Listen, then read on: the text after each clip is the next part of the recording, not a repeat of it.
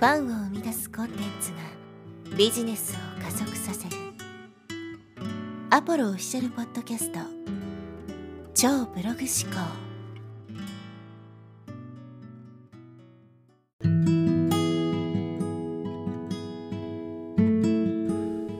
はい、えー、こんにちは、ポロです、えー、今日はですね、ポッドキャストのマネタイズについてお話していきます。まずですね、なぜこのテーマを設定したかというとですね、えー、実は Google Podcast にはアナリティクスをつけることができるんですけど、そのアナリティクスをですね、使うと、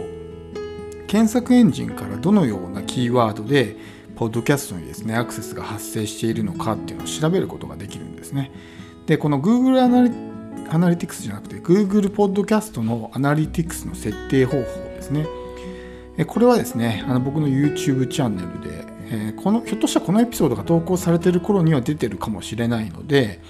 まあ、その設定方法ですね、知りたい方は僕の YouTube チャンネルですね、見ていただければと思います。で、その僕のですね、えー、Google Podcast のアナリティクスを確認したところ、まあ、この検索エンジンからアクセスが発生している、まあ、エピソードがいくつかあって、で、その検索されているキーワードを確認するとですね、一番多かったのが、ポッドキャストのマネタイズっていうですね、えー、キーワードだったんですね。だからまあ、ポッドキャストのマネタイズ方法を知りたいっていうふうに考えている人が、まあ、多いんだなということが、まあ、わかるので、今日はですね、まあ、その検索エンジンからのアクセス狙いっていうのもあるんですけど、このテーマについてね、お話していきたいなというふうに思ってます。で、まあ、ポッドキャストのマネタイズ方法いくつかあって、僕の、えー、ユーデミー講座でもですね、いくつか紹介はしているんですけど、そもそもですね、まあ、例えばブログとか YouTube とこのポッドキャストっていうのは全然違う点があるので、まずそれからお話していきたいと思うんですけど、例えばですね、そのアフィリエイトっていうものがあると思うんですよ。ブログでマネタイズするときにアフィリエイトしてる人いますし、YouTube で例えば商品紹介をしてアフィリエイトしてる人ってまあ多いと思うんですよ。で、ポッドキャストのマネタイズの方法にもですね、アフィリエイトっていうものがあるんですけど決定的にですねこのブログ YouTube とポッドキャストが大きく違う点はですねこのポッドキャストはそういうリンクをですねクリックされる確率が著しく低いっていうことなんですよ。他のそういうプラットフォームに比べてね。なぜかというとほとんどの人はですねながら作業で聞いてるわけですよ。この、えー、ポッドキャストというものをですね。ブログなり YouTube っていうのはちゃんとこう時間をとって、まあ、集中して見てる人が多いと思うんですね。ブログだったら記事の中にリンクが貼ってあって、まあ、それをまあワンタッチクリックすればその商品のね、えー、紹介ページに飛んでったりとか YouTube もまあじゃあ動画の概要欄にねリンク貼っておくんで詳しくはそちらクリックしてくださいみたいな感じで、まあ、行動喚起をしますよね。でえー、まあ、クリックしてもらうと。ワンタッチでいきますけどポッドキャストっていうのはですね例えば歩いてる時とか料理をしてる時とか、まあ、家事をしてる時まあ、お風呂に入ってたりとかってあると思うんですけど何かをしてる時にですねまあこうながら作業で聞いてる人が多いんですよ。だからスマホをそもそも開いてないというかその見てない可能性が高いんですよね。わざわざじゃあスマホを開いてクリックするかっていうとそういうわけではない。まああのじっくりと聞いてる人はね、わざわざ開いてエピソードの概要欄開いて、まあ、クリックしてくれるかもしれないですけど、大半の人はそうじゃないんですよね。うん、わざわざ開くほどのものでもないっていうふうになってるから、リンクを貼っていたとしても、おそらくそこからね、流入してくる人っていうのは少ないわけです。なので、えー、そこはまず決定的に違うってことですね。あとあの広告収入っていうものがありますけど、広告収入もですね、まあ今現状はアンカーはですね、アメリカ在住者しか、ま、広告適用できないというふうになってますけど、まあ、ゆくゆくはですねその他の国に住んでいる人たちも広告を貼れるようになるんじゃないかなというふうにま考えているわけですけどこの広告に関してもですね他のプラットフォームと大きく違う点があるんですよね。例えばブログの広告で言うならば Google AdSense 広告ありますよね、えー、広告のコードを貼っとくだけで自動的に広告が表示されてそこをクリックされたら1クリックあたりいくらみたいな感じで、まあ、あの報酬が入ってきますよね。で YouTube 広告はまあ同じ Google AdSense 広告ですけど、まあ、動画の始めなり、えー、中盤なりね最後に広告が表示されてそちらに関してはもう表示されるだけで、まあ、あの視聴回数に応じて広告収入が発生するみたいな感じになってますよね。で、ポッドキャストの広告ってどういうものかっていうと、まあ、日本人でね、広告出してる人って、まあ、ほぼいないんですけど、海外、例えば僕が聞いてるポッドキャストで言うと、えっ、ー、と、パッドフリンですね。あのパッドフリンなんかの広告はですね彼自身がエピソードの前にですね音声を吹き込んでるんですね。よく表示される広告としては例えばバズスプラウトですね。有料版のポッドキャストのホストにバズスプラウトってのがあるんですけどバズスプラウトに関する説明を30秒から1分ぐらいですかねずっと彼パッドが喋ってで詳しくはこちらみたいな感じでその URL を自分で言うわけですよ。概要欄に URL 貼ってあるからクリックしてねとかじゃなくて、えー、詳しく知りたい方は、その、まあ、彼、スモールインカム、パッシブインカム .com っていうウェブサイトを持ってるんですけど、スモールパッシブインカム .com ですね。にアクセスして、えー、このコードを入れてくださいみたいなことを言うんですね。あとは、例えば、インディードとか、彼自身もそのもしハイヤリングするんだったらインディードがいいですよみたいなことを、まあ、パッドが音声で吹き込んでで詳しくはこちらみたいな感じでその URL に、まあ、その彼が言って誘導するわけですね。なので、まあ、全然違うわけですよ。そのブログとか YouTube であればその視聴者が、まあ、見てる人ですねがワンタッチでその広告主のページに飛べるんですけどポッドキャストっていうのはそうじゃないんですよね基本的に。そのユーザーがそういう音声、まあ、広告を聞いてですねわざわざ URL を入力して移動しないとその広告主のページに行けないわけですよ。でそんな面倒くさいことする人いるのって思うのかもしれないですけど、まあ、パッドとか、まあ、他のですねその海外のポッドキャスターがどういうふうにしてるかっていうとそこに特典をつけてるんですよ例えばバズスプラウトの場合であればパッドのそのねスモールパスウィンカム .com のページからそのバズスプラウトのページに飛んでこのコードを入れればそのまあ特典として例えば、え何十分間の無料配信がつきますとかインディードだったら、えー、このページに飛んだらね、えー、詳しく忘れましたけど何記事分だったかな？かのなんかのボーナスが出ますみたいな感じで言ってるわけです。そうすると視聴者にとってもわざわざその URL を入力してそのページに飛ぶだけの価値があるわけですね。そういうボーナスがもらえるんで、まあ、そのような形でこうマネタイズしてるわけですね広告主っていうのは。なので、えー、基本的に全然違うわけですよ。でポッドキャストに広告を出す広告主っていうのはですねまあそういう何て言うんですかねもちろんそのわざわざ来てくれるっていうそのユーザーを取り込むっていうのもあるんですけどどっちかっていうとねイメージ広告に近いというか、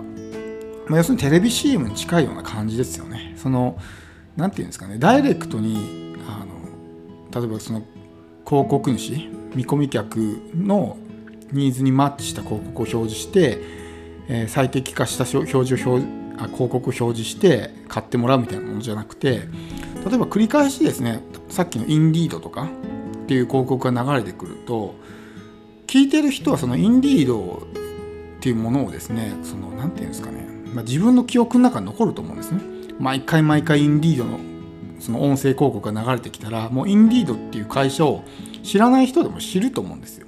そうするとそれが一つの認知につながるわけですね。なんかインディードって今まで、まあインディードは有名だから知ってる人多いと思うんですけど知らなかったけど何度も何度もねそのポあのパッドの音声を聞くたびにそういう広告が流れてくるからあなんかインディードって聞いたことあるよなみたいな感じでそのブランディングとかね認知とかっていうところにすごく大きな影響を及ぼすわけですよ。だからどちらかというとですねそういうダイレクトレスポンス広告というよりはイメージ広告に近いというか認知を広げたいとかブランディングを拡大する時にそういう広告を出す人っていうのが多いんですよね。なんであの、まあ、広告のタイプがちょっと違うのかなっていうふうに、まあ、個人的には考えてます。でまあ広告もですねあの海外のポッドキャスターはめちゃくちゃ稼いでるんですけど広告収入だけで。まあ、日本人だとね、まあ、どうしても日本語になるんでそのターゲットというかねマーケット自体が小さいですからそういうまあ数千万とか億単位の、えー、お金を稼ぐって難しいと思うんですけどやっぱりこう自分の商品を販売するとかっていうところが一番大きいかなと思います。でさっきも言ったみたいにページから直接ですねあのじゃあ自分の商品買ってくださいっていうのはなかなか難しいんですね。そこまで行動してくれる人が少ない。仮にコールトゥーアクションをしていたとしてもわざわざスマホを開いてその概要欄開いてクリックする人っていうのはまあ本当に少ないわけですよ。だからそういうふうな売り方ではなくて主にまあ自分の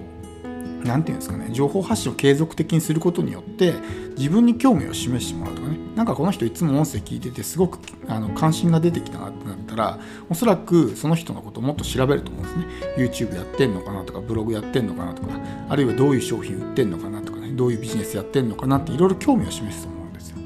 でそういうのをして、まあ、いろんな媒体に飛んでもらってそこから自分のビジネスにね例えばメルマガに登録してもらったりとかってすると思うんですね。なんでもちろんその何て言うんですかねメルマガに登録したらこういうふうな特典がありますよみたいなボーナスを伝えるとやっぱりそのわざわざスマホを開いてねリンククリックしてっていうのはやってくれると思うんですけど大半の人はもうながら聞きをしてるからわざわざスマホを開いて概要欄をクリックするっていう人は少ないんですね。だからこのポッドキャスト上だけでマネタイズをするっていうのはまあそのアクセス数が多ければね十分できると思うんですけどそうでない場合はなかなか難しいかなというふうに思います。まあファンを作るための媒体みたいな感じになっていくのかなっていうふうに思うわけです。でポッドキャストをですねマネタイズしたい人におすすめなのはですねまあこれからですけどポッドキャストのマーケティングをやりたい人に向けてコンサルティングをするみたいな感じですかね。えー、まあ、ポッドキャスト、音声媒体が今後ですね、まあ、急激に伸びてくるっていうのはあるんですけど、そういう個人だけじゃなくて、これからはですね、その B2B とか B2C ですね、企業がま企業に対して何か情報発信をするとき、もしくは企業が個人に向けて情報発信をする際、要するにその個人ではなくて企業が自分の情報発信の媒体としてポッドキャストを使うっていう事例が増えてくるんですよ海外ではすでにそういう事例がいっぱいあってえー、もうすでにですねそのマーケターみたいな人がポッドキャストをですねマーケティングを教えてマネタイズしているみたいな事例がいっぱいあるんですね。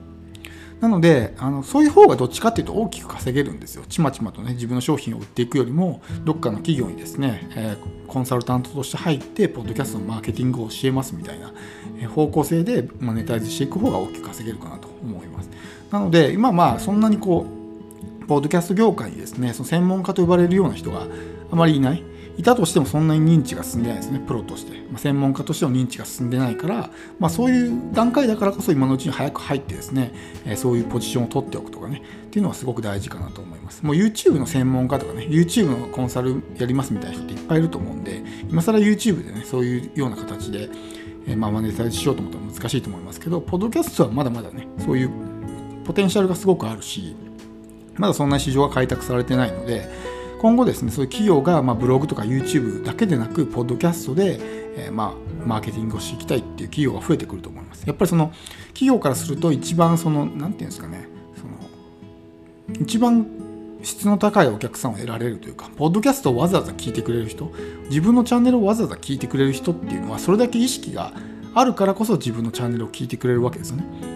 だから、よりその購買につながりやすいというか、あの企業にしても一番いいお客さんをゲットできるわけですね。自分に興味のないお客さんとかは寄ってこないじゃないですか基本的に。自分の会社とか自分の会社の製品に興味のない人は聞かないですね。でも YouTube とかブログだとふとした時にそういう人が紛れてきたりするんですね。バズってる動画とかねそういうのがあったらなんか興味がなくても見る人とか。ってありますけどポッドキャストって基本的にそういうことはあんまりないんで本当にねその、まあ、興味関心の強い人だけが集まってくるっていうすごくまあ、ある意味優れた媒体でもあるので、え企業とかもですね今後マーケティングに活用してくる可能性が高いのでおすすめの、まあ、マネタイズ方法としては、まあ、時間はかかりますけどポッドキャストのマーケティングを教えるコンサルタントみたいな感じで進めていくとすごく将来的にね大きく稼げるんじゃないかなとマネタイズできるんじゃないかなというふうに思うので、まあ、ぜひ参考にしていただければと思います。ではえ今日はですねポッドキャストのマネタイズ方法についてお話しいたしました。最後まで聞いていただきありがとうございます。